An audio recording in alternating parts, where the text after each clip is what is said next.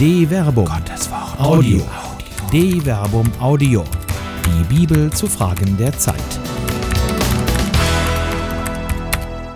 Leben lernen. Ein Plädoyer wider das Aufblühen eines paganen Klerikalismus von Dr. Werner Kleiner. Der Mensch ist von Natur aus ein Gemeinschaftswesen. Er braucht die Gesellschaft, die soziale Nähe, die Herde. Allerdings ist nicht ganz klar, welche prähistorischen Wurzeln das Herdenbedürfnis hat.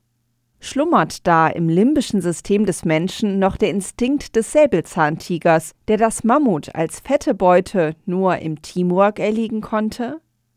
Oder reüssiert im menschlichen Herdendrang eher das Verhalten der Lemminge? Die neigen erwiesenermaßen nicht zum Massenselbstmord, ihrem ausgeprägten Wanderdrang folgend bleiben aber immer wieder viele Tierchen auf der Strecke.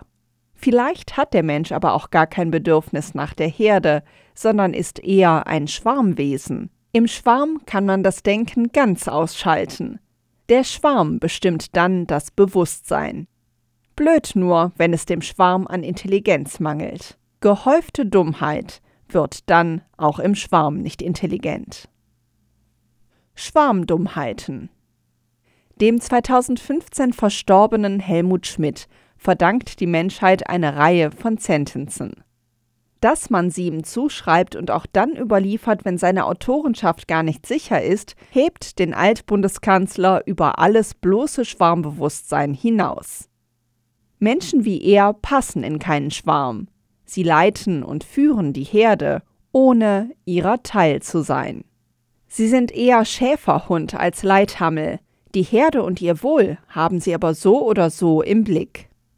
Eine der viel zitierten Sentenzen in jenem Jahr 2020, als ein kleines Virus namens SARS-CoV-2 eine Pandemie verursachte, die sich spätestens im Herbst zu einer manifesten Krise entwickelt, ist jener Satz, den Helmut Schmidt als Krisenmanager wohl schon im Februar 1962 gesprochen hat, als Hamburg im Wasser der Sturmflut versank. In der Krise beweist sich der Charakter.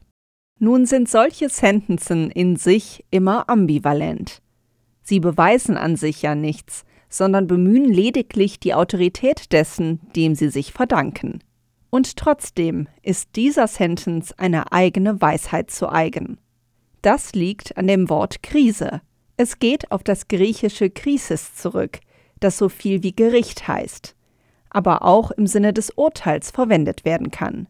Dabei bleibt die Ambivalenz, dass es sich bei diesem Urteil um eine Strafe, aber auch um die Verschaffung von Recht zur Wiederherstellung der Gerechtigkeit handeln kann. So oder so, eine Krisis führt zu einer Entscheidung, einer Offenlegung eines Sachverhaltes und dessen Beurteilung. Damit wird klar, worauf Helmut Schmidt anspielt. Eine krisenhafte Situation legt den Charakter der Menschen offen. Sind sie krisenfest oder ignorant? Erweisen sie sich als soziale Wesen, die die Herde schützen, oder als Teil eines dummen Schwarms, in dem jedes Mitglied glaubt, nach eigenem Gutdünken nach dem bisschen Beute schnappen zu können, das ihm oder ihr vor das gierige Mäulchen schwimmt, dabei aber den schützenden Schwarm verlässt und Teil der Nahrungskette wird. Wenn nun eine kritische Masse an Schwarmgliedern an dieser schwärmerischen Dummheit partizipiert und, wie Schwärme halt so sind, einfach das tut, was alle tun, dann geht der Schwarm an sich selbst zugrunde und reißt sogar noch die mit, deren Intelligenz der gehäuften Dummheit machtlos gegenübersteht. Me, myself and I. Genau dieses Schwarmverhalten egomanischer Sozialbedürftiger konnte man zwischen Weihnachten 2020 und dem beginnenden Jahr 2021 beobachten, als die Ski- und Rodelgebiete Deutschlands in den Mittelgebirgen und den bayerischen Alpen trotz aller Warnungen vor drohender Ansteckungsgefahr überlaufen waren und sich kilometerlange Staus bildeten. Mag man für ein solches Verhalten am ersten Weihnachtstag noch Verständnis für die Ahnungslosen aufgebracht haben, kann man angesichts der konkreten Erfahrungen und Warnungen aber vom zweiten Weihnachtstag an nur noch von ignoranter Dummheit sprechen. Für ein Anhalten dieses Triebes bis in den ersten Januartagen des Jahres 2021, als sich Städte wie Winterberg und Willingen im Sauerland dem Ansturm nur durch konsequentes Abriegeln erwehren konnten, gibt es in der deutschen Sprache bisher keine adäquaten Lexeme, die den Zustand nur annähernd in Worte fassen könnten. Was alle tun, tue auch ich. Frische Luft schadet nicht und ist gesund. Nach Quarantäne und überstandener Covid-Erkrankung musste man halt mal raus. Solche Sprachblüten lassen sich in drei Worten zusammenfassen, worum es denen geht, die in blechernen Schwärmen durch die verschneiten Täler kriechen. Me, myself and I. Ich, ich und ich. Das ist das, was zählt. Allein, wie kann ein Schwarm Ichlinge überleben? Wohl kaum, jedenfalls nicht, wenn man sich die Worte des Paulus vom Leib Christi vor Augen führt. Er beschreibt in 1 Korinther Kapitel 12, Vers 12 bis 30 die Gemeinde als Organismus, in dem jedes Glied seinen Platz und seine Aufgabe hat. Ihr aber seid der Leib Christi, und jeder Einzelne ist ein Glied an ihm. 1 Korinther Kapitel 12 Vers 27. Dabei betont er, dass dies angesichts der streng hierarchisch gegliederten römischen Ständegesellschaft, die ihrerseits von Livius mit der Metapher vom Leib umschrieben wurde, die besondere Bedeutung der vermeintlich niederrangigen Glieder. Im Gegenteil, gerade die schwächer scheinenden Glieder eines Leibes sind unentbehrlich. Denen, die wir für weniger edel ansehen, erweisen wir umso mehr die Ehre, und unseren weniger anständigen Gliedern begegnen wir umso mehr mit Anstand, während die Anständigen das nicht nötig haben. Gott aber hat den Leib so zusammengefügt, dass er dem benachteiligten Glied umso mehr Ehre zukommen ließ, damit im Leib kein Zwiespalt entstehe, sondern alle Glieder einträchtig füreinander sorgen. Wenn darum ein Glied leidet, leiden alle Glieder mit. Wenn ein Glied geehrt wird, freuen sich alle Glieder mit. 1 Korinther Kapitel 12 Vers 22 bis 26. Eine Gemeinschaft, sei es eine pagane, sei es eine christliche, kann daher nur überleben, wenn sie organisch ist. Jedes Glied erfüllt seine Aufgabe, aber nicht für sich. Das ist das Entscheidende. In gesunden sozialen Organismen arbeiten die Einzelnen für die anderen. Das ist es, was den Wert der Einzelnen begründet, dass sie eben für die anderen und damit für den Organismus wirken. Das gilt insbesondere für die schwächsten Glieder, die von den anderen eben besondere Aufmerksamkeit und gegebenenfalls Unterstützung verdienen. Wo aber das Me, Myself and I herrscht, stirbt der Organismus. Er stirbt, weil einzelne Zellen wuchern und wachsen. Sie nehmen sich und wollen nichts mehr geben. So stirbt der Organismus des Ganzen und mit ihm auch jene, die für sich nur wollten, was vermeintlich alle taten. Wie konnte es dazu kommen? Ego-Shooter. Das Leben scheint für viele ein Spiel zu sein, da wird nicht mehr nach links und nach rechts gesehen, im Spiel des eigenen Lebens zählt nur eine Figur. Me, myself and I. Das Ich ist das Zentrum, von dem aus die Welt betrachtet wird. Dementsprechend steht im Mittelpunkt der Welt Me, myself and I. Darum dreht sich alles. Hartmut El Kodi bringt es in einem Taz-Kommentar auf den Punkt. Vielen erging es im Pandemiejahr schlecht.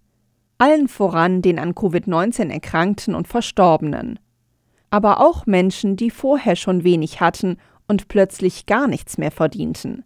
Oder Frauen und Kindern, die mit gewalttätigen Männern in Wohnungen eingesperrt waren. Oder den psychisch Kranken. Aber sonst?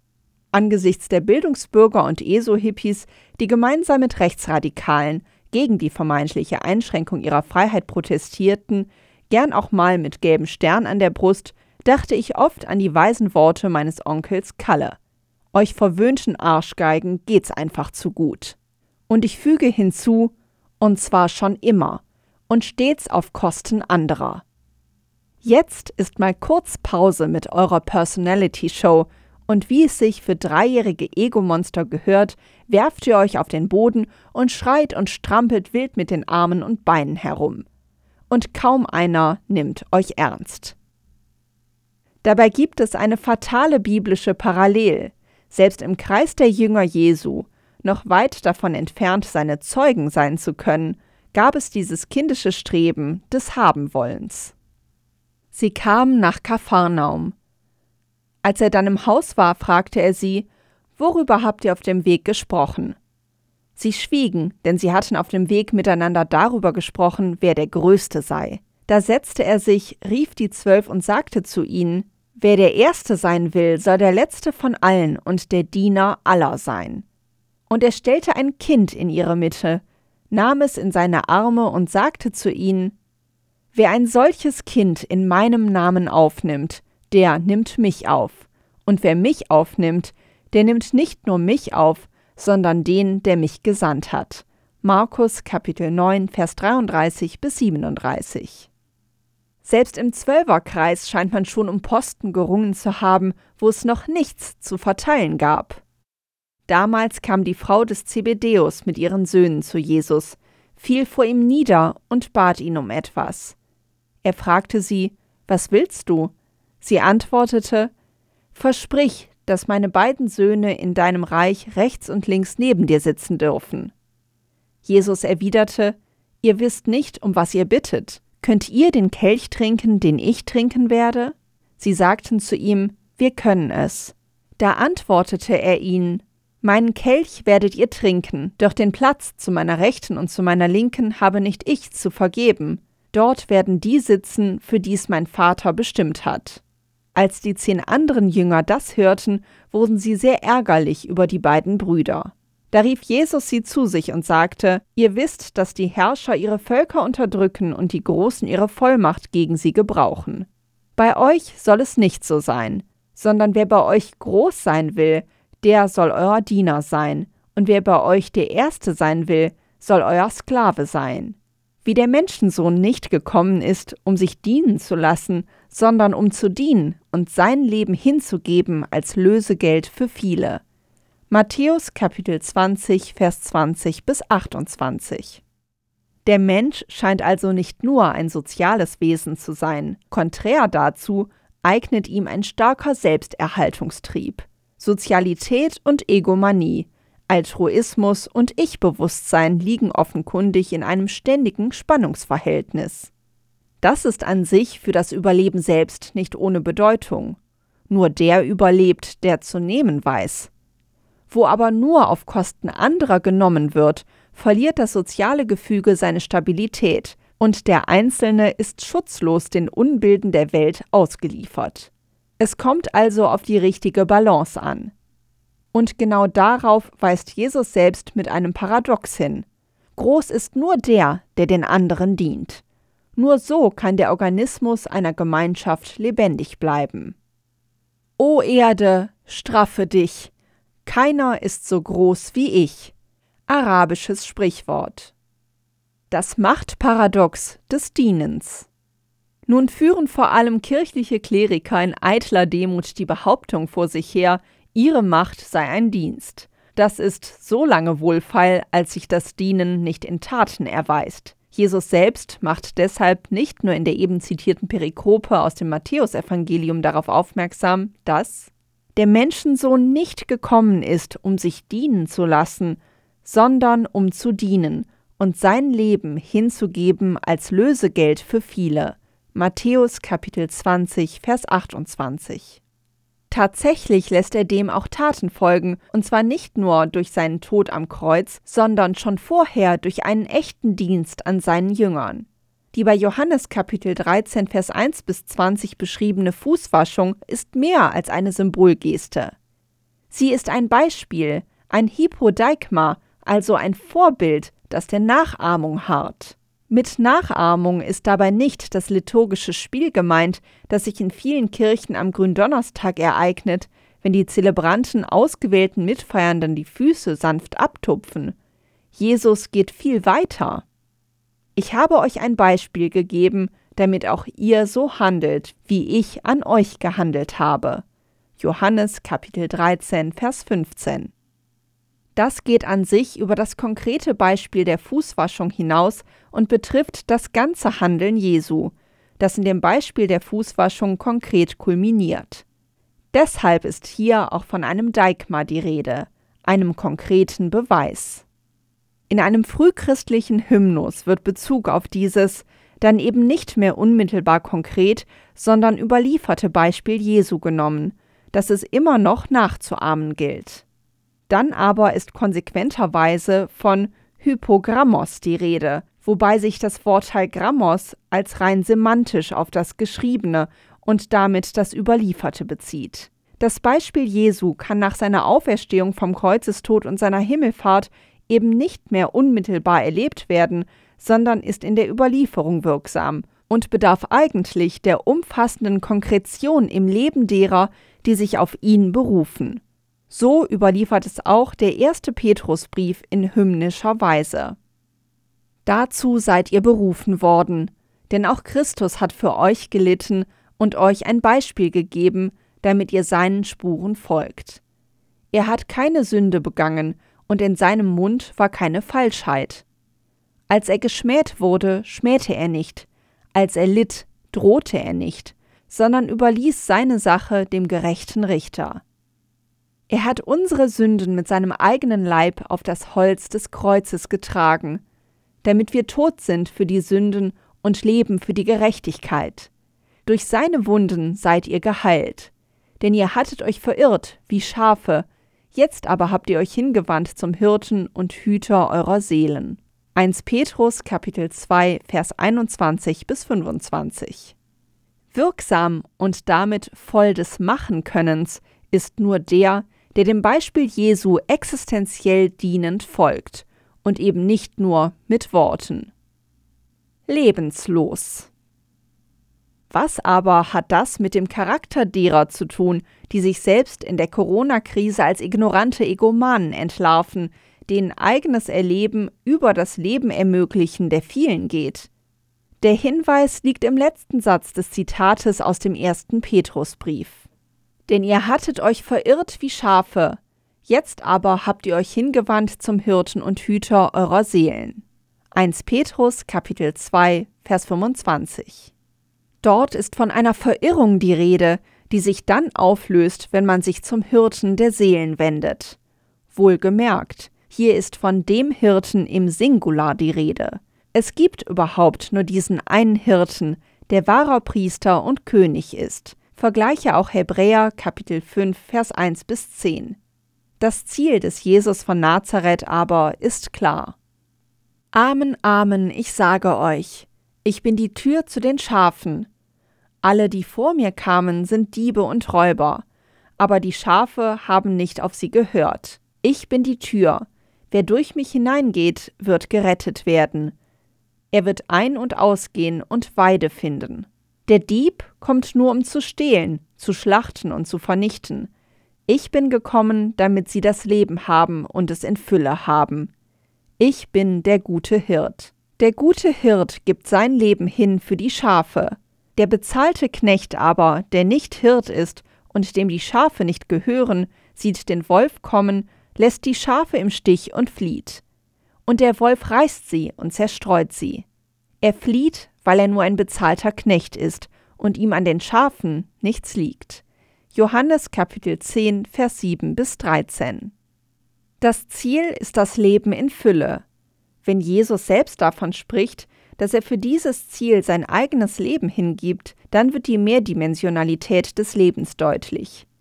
Die Hingabe des eigenen Lebens für ein Leben in Fülle macht nur Sinn, wenn es das Leben in Vollendung über den Tod hinausgibt. Leben in Fülle ist aber auch diesseitig gemeint, denn das wird durch die Hingabe des einen erst möglich. Leben ist der Sinn an sich, vor und nach dem Tod. Leben ist das Los des Seins. Alles hat der Ermöglichung gelingenden Lebens. Sicher nach, ganz besonders aber eben vor dem Tod. Wie sehr es sich hier eben nicht nur um eine Vertröstung auf das Jenseits handelt, wird bei Paulus deutlich. Wir sind also immer zuversichtlich, auch wenn wir wissen, dass wir fern vom Herrn in der Fremde leben, solange wir in diesem Leib zu Hause sind. Denn als Glaubende gehen wir unseren Weg, nicht als Schauende. Weil wir aber zuversichtlich sind, ziehen wir es vor, aus dem Leib auszuwandern und daheim beim Herrn zu sein. Deswegen suchen wir unsere Ehre darin, ihm zu gefallen, ob wir daheim oder in der Fremde sind. Denn wir alle müssen vor dem Richterstuhl Christi offenbar werden, damit jeder seinen Lohn empfängt für das Gute oder Böse, das er im irdischen Leben getan hat. 2 Korinther Kapitel 5 Vers 6 bis 10 Das Leben ist umfassend. Was hier getan wird, hat eschatologische Relevanz. Wer hier nur an sich denkt, wird dort das Leben nicht umfassend genießen können. Oder wie Paulus es an anderer Stelle in der ihm eigenen Weise ausdrückt, einen anderen Grund kann niemand legen als den, der gelegt ist, Jesus Christus. Ob aber jemand auf dem Grund mit Gold, Silber, kostbaren Steinen, mit Holz, Heu oder Stroh weiterbaut, das Werk eines jeden wird offenbar werden, denn der Tag wird es sichtbar machen, weil er sich mit Feuer offenbart. Und wie das Werk eines jeden beschaffen ist, wird das Feuer prüfen. Hält das Werk stand, das er aufgebaut hat, so empfängt er Lohn. Brennt es nieder, dann muss er den Verlust tragen. Er selbst aber wird gerettet werden, doch so wie durch Feuer hindurch. Wisst ihr nicht, dass ihr Gottes Tempel seid und der Geist Gottes in euch wohnt?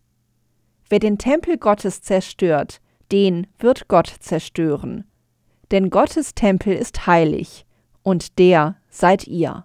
1 Korinther Kapitel 3 Vers 11 bis 17 Perspektivwechsel Als sich die Jüngerinnen und Jünger nach der Auferstehung Jesu und seiner Himmelfahrt daran machten, seinem Beispiel zu folgen, restituierten sie als organisatorische Basis nach dem Ausscheiden des Judas Iskariot den Zwölferkreis. Nur zwei Kandidaten erfüllten die Bedingung, dass einer von den Männern, die mit uns die ganze Zeit zusammen waren, als Jesus der Herr bei uns ein und ausging, angefangen von der Taufe durch Johannes bis zu dem Tag, an dem er von uns ging und in den Himmel aufgenommen wurde, einer von diesen muss nun zusammen mit uns Zeuge seiner Auferstehung sein. Apostelgeschichte Kapitel 2 Vers 21 bis 22 Das Los sollte entscheiden. Los heißt auf Griechisch Kleros. Er fiel auf Matthias, der so zum ersten Ausgelosten, zum ersten Kleriker wurde. Ein Kleriker ist streng genommen ein Ausgeloster, nicht einer, der berufen wird, sondern den es trifft. Das mag man als Gottesurteil oder fatalistischer als puren Zufall betrachten. Wie auch immer, das Los entscheidet. Ob der so ausgeloste Matthias sein Los als Gewinn oder als Last betrachtet hat, kann man nicht sagen. Innerkirchlich jedenfalls scheinen sich viele Kleriker als Hauptgewinner zu fühlen, die sich durch ihr Los seinsmäßig oder, um es intelligenter klingend auszudrücken, ontologisch über die normalen Christen erhöht. Die haben zwar durch die Taufe Christus angezogen wie ein Kleid, Vergleiche Galater Kapitel 3 Vers 27, wodurch eine existenzielle Einheit, Gleichwürdig und Wertigkeit aller begründet wird. Es gibt nicht mehr Juden und Griechen, nicht Sklaven und Freie, nicht männlich und weiblich, denn ihr alle seid einer in Christus Jesus. Galater Kapitel 3 Vers 28 so ein Los, ein Kleros, muss aber doch bedeuten, dass man dem noch einen Mehrwert hinzufügt, man also noch gleicher ist als alle anderen. Mächtig dienend muss man die eigene Erwähltheit auch zeigen. Schließlich thront Gott ja auch, während sein Sohn anderen die Füße wäscht. Was für alle gilt, gilt halt nicht für die Erwählten. Merkwürdig, wie darin die kirchlichen Kleriker jenen paganen Ignoranten ähneln, die für sich Sonderrechte beanspruchen, weil sie halt im Mittelpunkt ihrer eigenen Welt stehen. Der Gemeinschaft dient das nicht. Im Gegenteil. Hört ihr die Warnung Jesu wirklich nicht, die jenseits der Frage, ob ihr nun glaubt oder nicht, eine Frage ist, wie Leben gelingen kann? Wenn einer hinter mir hergehen will, verleugne er sich selbst nehme sein Kreuz auf sich und folge mir nach. Denn wer sein Leben retten will, wird es verlieren. Wer aber sein Leben um meinetwillen verliert, wird es finden. Was nützt es einem Menschen, der die ganze Welt gewinnt, dabei aber sein Leben einbüßt? Um welchen Preis kann ein Mensch sein Leben zurückkaufen? Der Menschensohn wird mit seinen Engeln in der Herrlichkeit seines Vaters kommen, und dann wird er jedem nach seinen Taten vergelten. Amen, ich sage euch, von denen, die hier stehen, werden einige den Tod nicht schmecken, bis sie den Menschensohn in seinem Reich kommen sehen. Matthäus Kapitel 16, Vers 24 bis 28. Das Leben ist sein eigener Sinn. Entscheidet euch für das Leben. Das aber könnt ihr nur gewinnen, wenn ihr das Leben der anderen schützt. Achtet deshalb vor allem auf das Leben der anderen. Schützt ihr die, schützt ihr euch. Wahrlich, auch in dieser Krise beweist sich der Charakter. Eine Produktion der Medienwerkstatt des katholischen Bildungswerks Wuppertal Solingen-Remscheid. Autor Dr. Werner Kleine. Sprecherin Jana Turek.